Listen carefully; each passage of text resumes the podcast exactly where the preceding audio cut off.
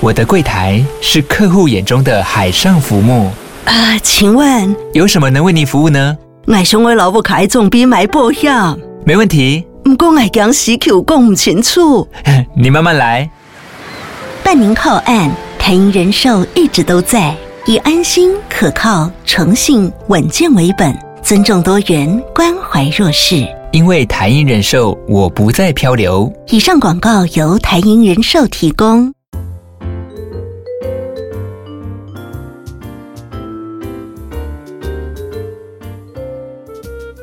Hello，大家好，欢迎来到餐桌小宇宙。我是兰斯，我是美美。我们分享生活中的美食和美酒，一起探索转动你的餐桌小宇宙。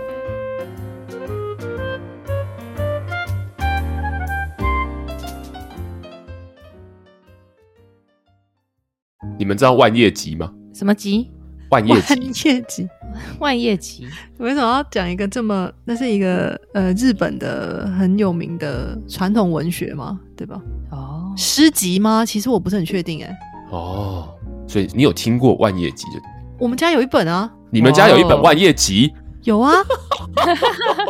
哦哦，因为突然今天的开头都含金量都上来，涵养都上来。我是没有翻过，那个是我外公的藏书啊！哇，哇哦，中文的对不对？哦，没有了，日文的，日文的。哇，万叶集，一万两万的万叶子的叶，集大成的集，万叶集。对，我又印象中没记错的话，我记得现在日本的那个年号是令和嘛？令和，对，令和好像也是从万叶集里面隐喻出来的一个字。哦、万叶集就是日本现在已知的最早、最古老的和歌集。和歌集就是类似诗啊、歌曲的那种的，会有点像我们的唐诗三百首吗？应该不算是诗啊，比较像歌谣吗？歌谣，嗯，对，以前呃，如果说以中华文化的这种，大概就是那种礼部吗？你们知道有那种礼部、刑部啊，什么部有没有的那个吗？嗯嗯嗯嗯，我一直在想怎么接这个话，但是我的极少的那种历史。知识让我完全挤不出东西来接话。我以后就是用这种东西，就不要让你接的。我脑中一直在转，这是什么？音律或是什么？早期的时候，就是为了要说，哎、欸，呃，在朝廷里面，或是这种有身份、尊贵地位的这种人，他必须要有一个礼数，要有一个规矩。比如说，像是我们现在说，哎、欸，什么节日可能会做什么事情，然后可能要有什么样的方式拜拜啊，要怎么拜啊，要放什么三星素个啊，这种，他就会有一个这样子的一个礼部，好像就是在做这种事情的人。嗯、对，但今天要讲不是中华文化，是在讲日本的万叶集。我好像可以看出这条路是往哪里走了。从哪里走的？好，来，你可以猜一下。OK，但 anyway。万叶集呢，就是反正问每一个日本人，他们都一定知道万叶集是什么了。为什么讲万叶集的原因，是因为米边你要猜一下吗？是因为要按照时令，然后去吃某一种我们今天要介绍的那个食物吗？哦、是吗？哦，该不会这个也是取自万叶集吧？诶、嗯欸，时令，我觉得你应该算是猜对了，对。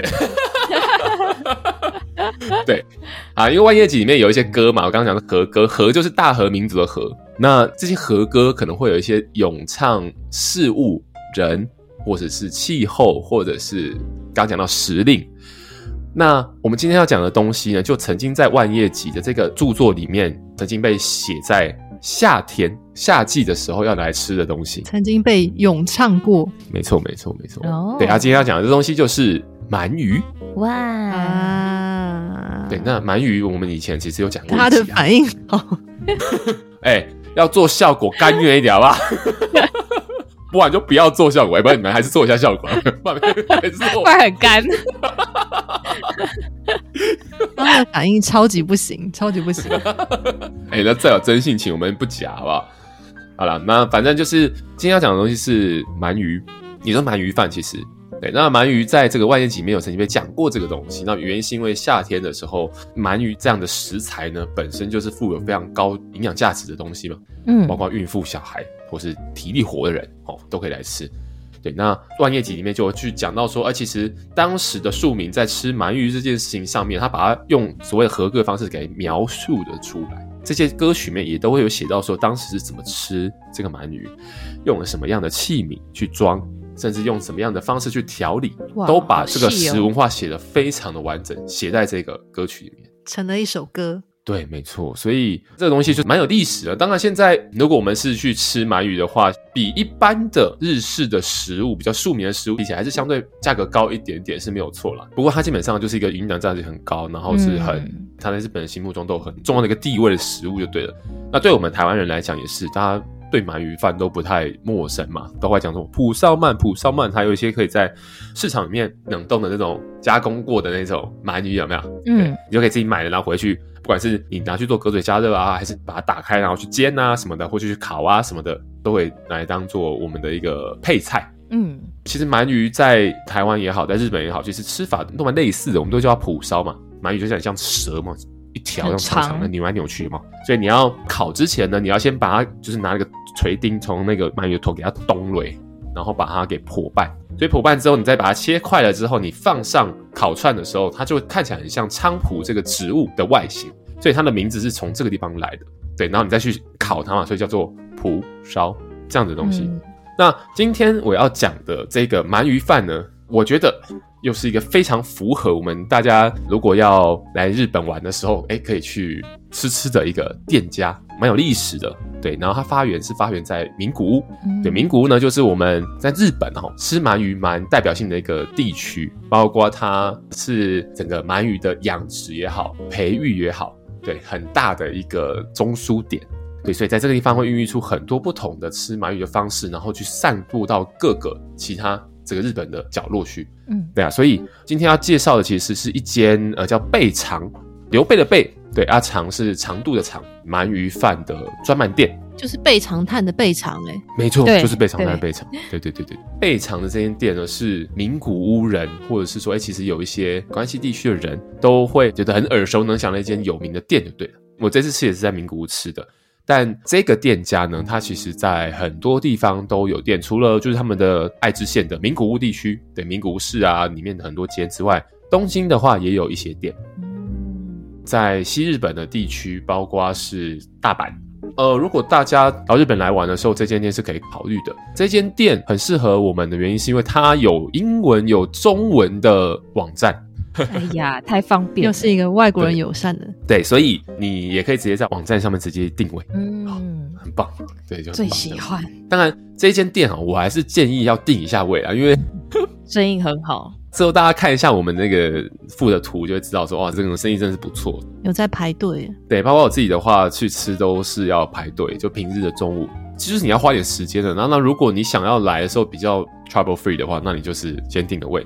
那在讲这间店的食物的时候，我们要先来讲一下。我们其实上一次一样，我还在讲我上次的节目里面，如果大家有有兴趣，再回去听一下之前集数，有一集也在讲台北的，在北车附近的有一间叫做三河中川屋，嗯，的鳗鱼饭的专门店。嗯、这间店的老板也是从名古屋来的，哦、所以在台北的店里面有卖一个东西，是我今天要在这一个备长这间店里面讲的。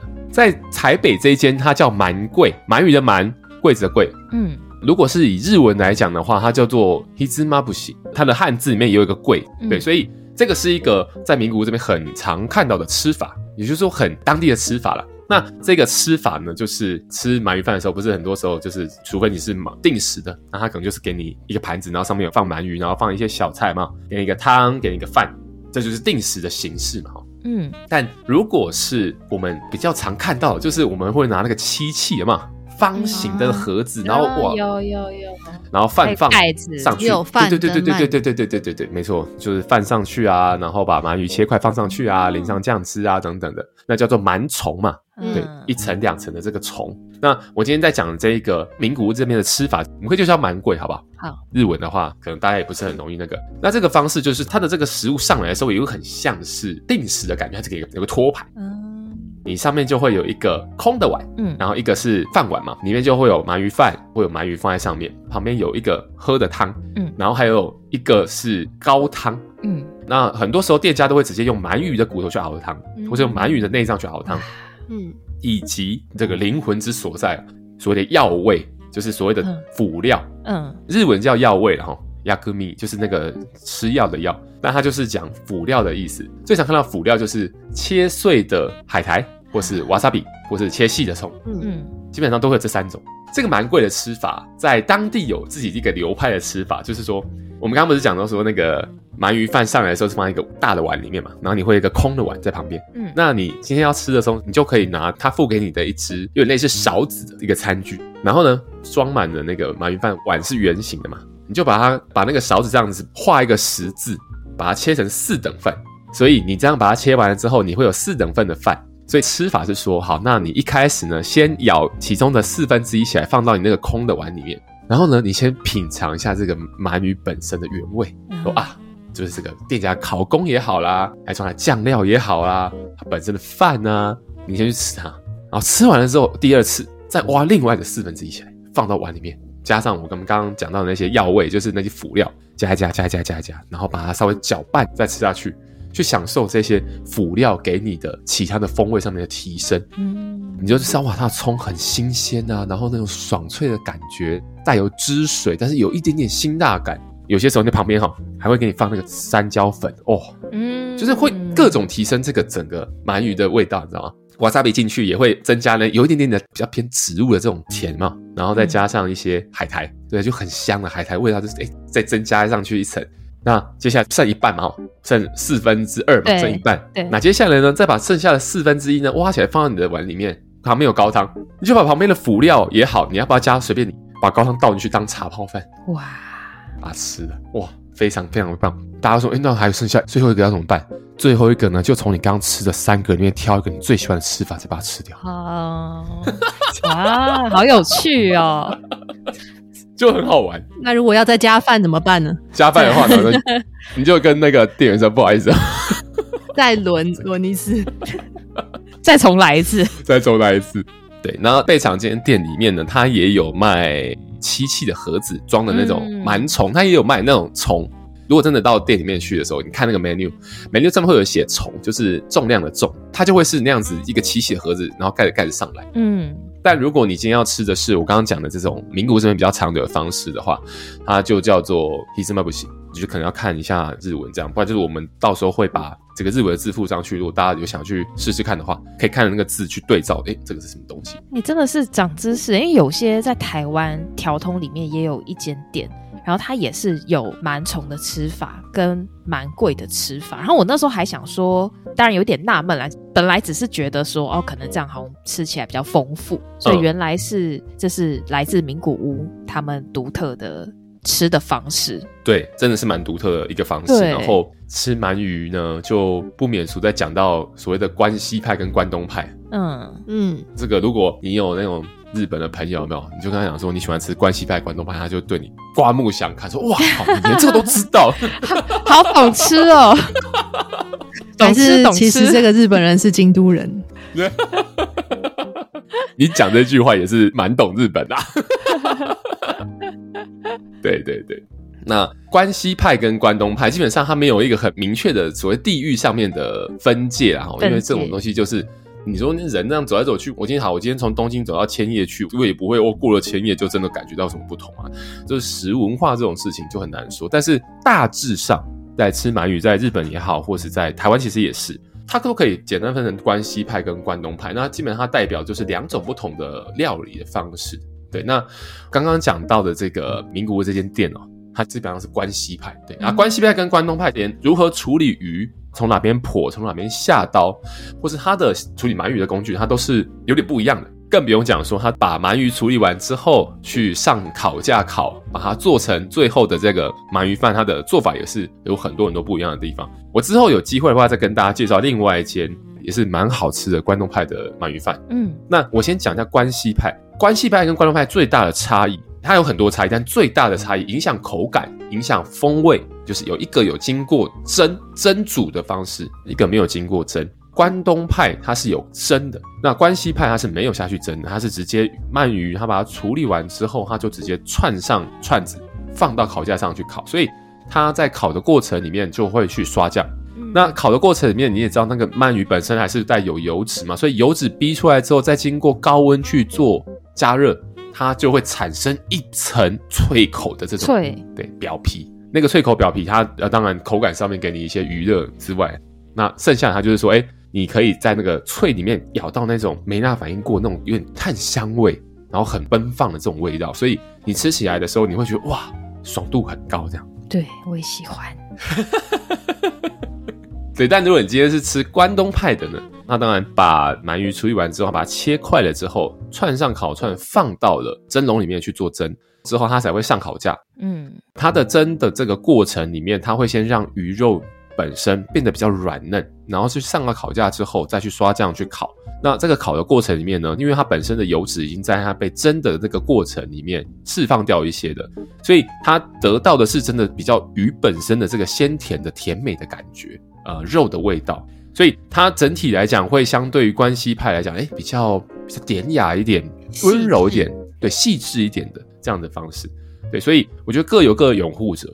我本人也是关系派啦，美美也是关系派吗？美美是关系派啊，对，我是关算关系，看时候哎，我觉得，比如说有时候你就会突然间想要吃一个鱼肉比较软绵或者是比较嫩的口感，嗯、但大部分时候我比较喜欢享受那种脆口的感觉。就会拿去咔哧咔哧。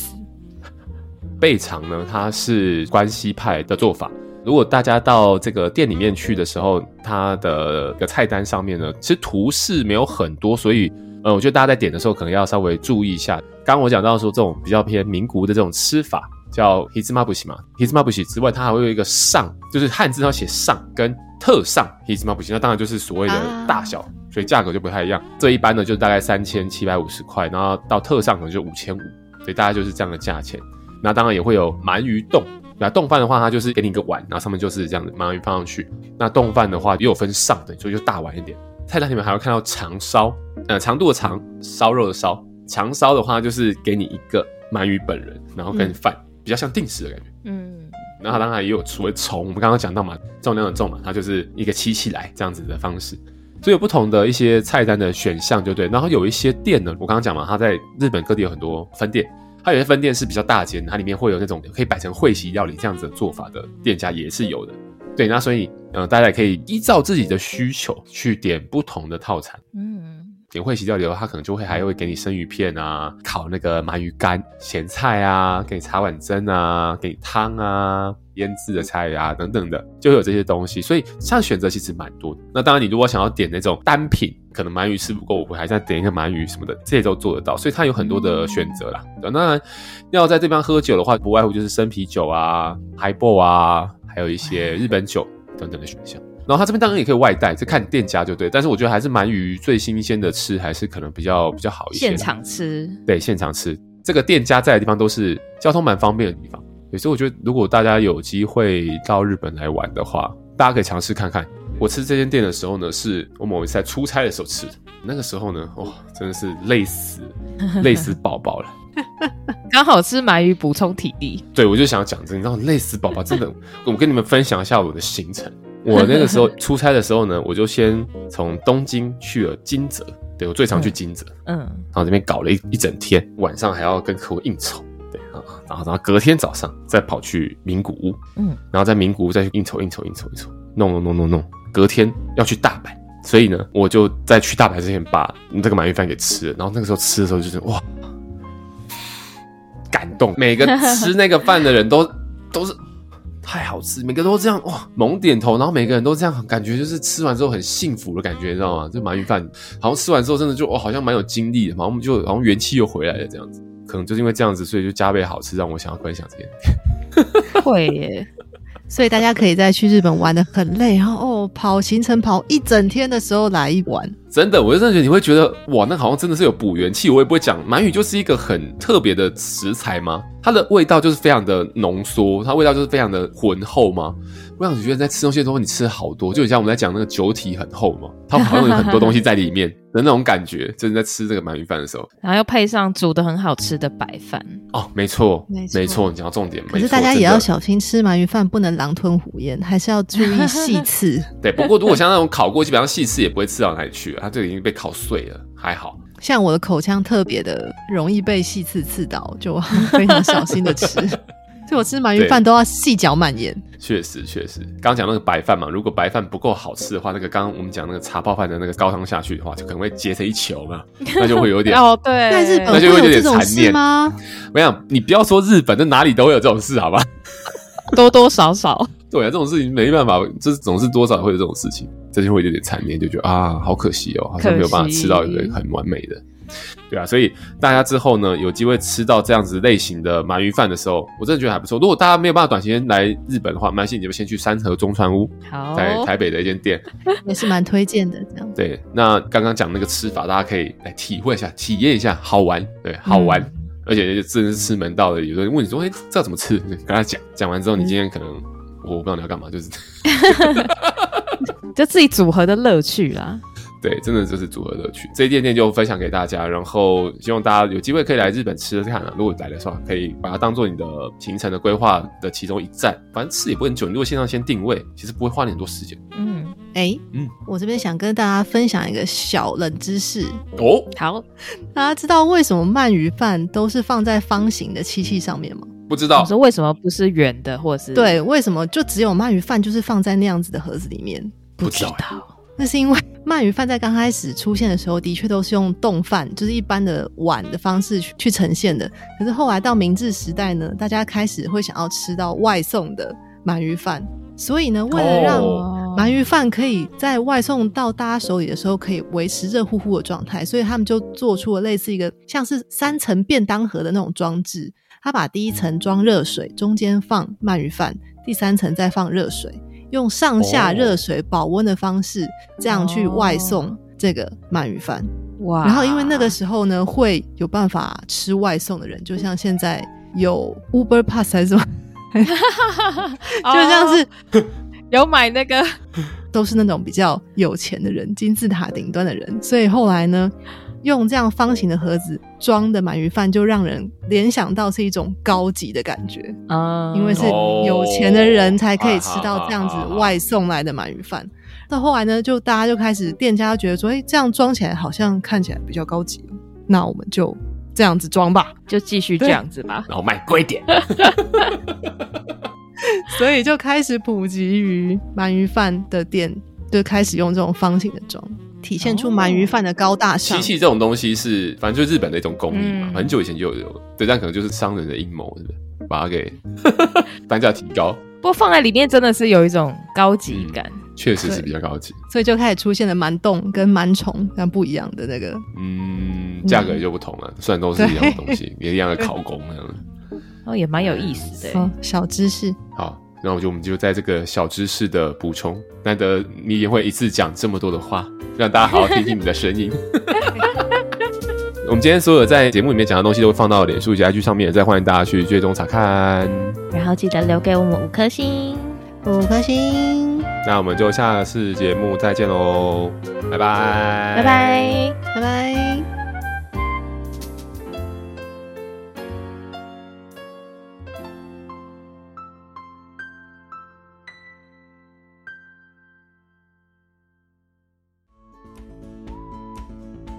好，在节目的最后呢，还是要提醒各位听众：理性饮酒，形象至上。未满十八岁禁止饮酒，酒后不开车，安全有保障。